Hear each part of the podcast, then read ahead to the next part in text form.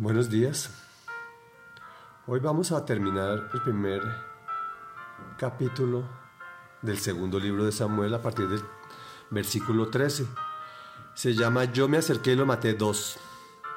Ayer leíamos que un extranjero amalecita viene a dar la buena noticia, entre comillas, de la muerte del rey Saúl y sus hijos. Obviamente con la derrota de Israel. Al oírlo David y los que estaban lloraron y ayunaron. Hoy veremos qué le sucede a este mensajero mentiroso. Aquí retomamos la segunda y última parte de este primer capítulo. Entonces David le preguntó al joven que le había traído la noticia, ¿De dónde eres? Soy un extranjero amalecita, respondió. ¿Y cómo te atreviste a alzar la mano para matar al ungido del Señor? le reclamó David y enseguida llamó a uno de sus hombres y le ordenó, anda, mátalo. Aquel cumplió la orden y lo mató. David por su parte dijo, que tu sangre caiga sobre tu cabeza. Tu boca misma te condena al admitir que mataste al ungido del Señor. David compuso este lamento en honor de Saúl y de su hijo Jonathan. Lo llamó el Cántico del Arco y ordenó que lo enseñaran a los habitantes de Judá. Así consta en el libro de Jacer. Ah, Israel, tus héroes yacen heridos en las alturas de tus montes. ¿Cómo han caído los valientes? No lo anuncien en Gad, ni lo pregonen en las calles de Ascalón, para que no se alegren las filisteas ni lo celebren esas paganas. Ay, montes de Gilboa, que no caiga sobre ustedes lluvia ni rocío, que no crezca el trigo para las ofrendas, porque allí deshonraron el escudo de Saúl. Allí quedó manchado el escudo de los valientes. Jamás volverá el arco de Jonatán sin haberse saciado con la sangre de los heridos, ni regresaba la espada de Saúl sin haberse hartado con la grasa de sus oponentes.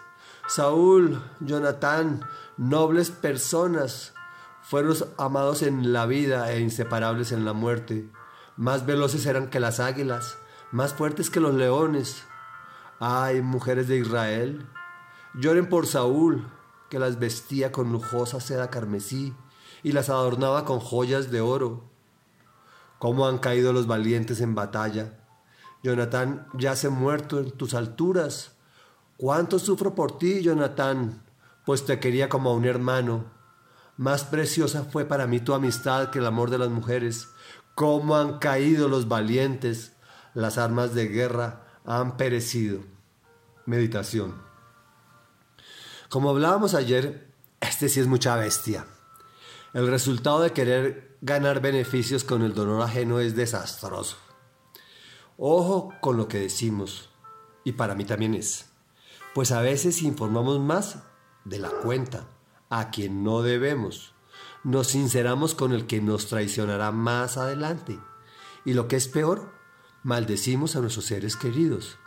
Recordemos que debemos bendecir, bendecir, bendecir, es decir, hablar bien, pues la palabra tiene poder. Veamos un ejemplo, a David hablando de valientes, aquel ejército que conoció temiéndole a Goliat y que hoy había sucumbido. Oremos. Señor amado, hoy queremos venir a, a ti humildemente a suplicarte que nos des dominio de nuestra lengua Tú dices que el que doma la lengua tiene dominio sobre todo el cuerpo. No queremos caer en indiscreciones e informar a la gente que no debemos de cosas íntimas, personales, que pueden volverse un problema en el futuro. Y muchísimo menos maldecir a nuestros seres queridos y conocidos. Fortalécenos para estar bendiciendo, bendiciendo, bendiciendo todo el tiempo, Dios. Te lo pedimos en el en el nombre de Jesús, con acción de gracias.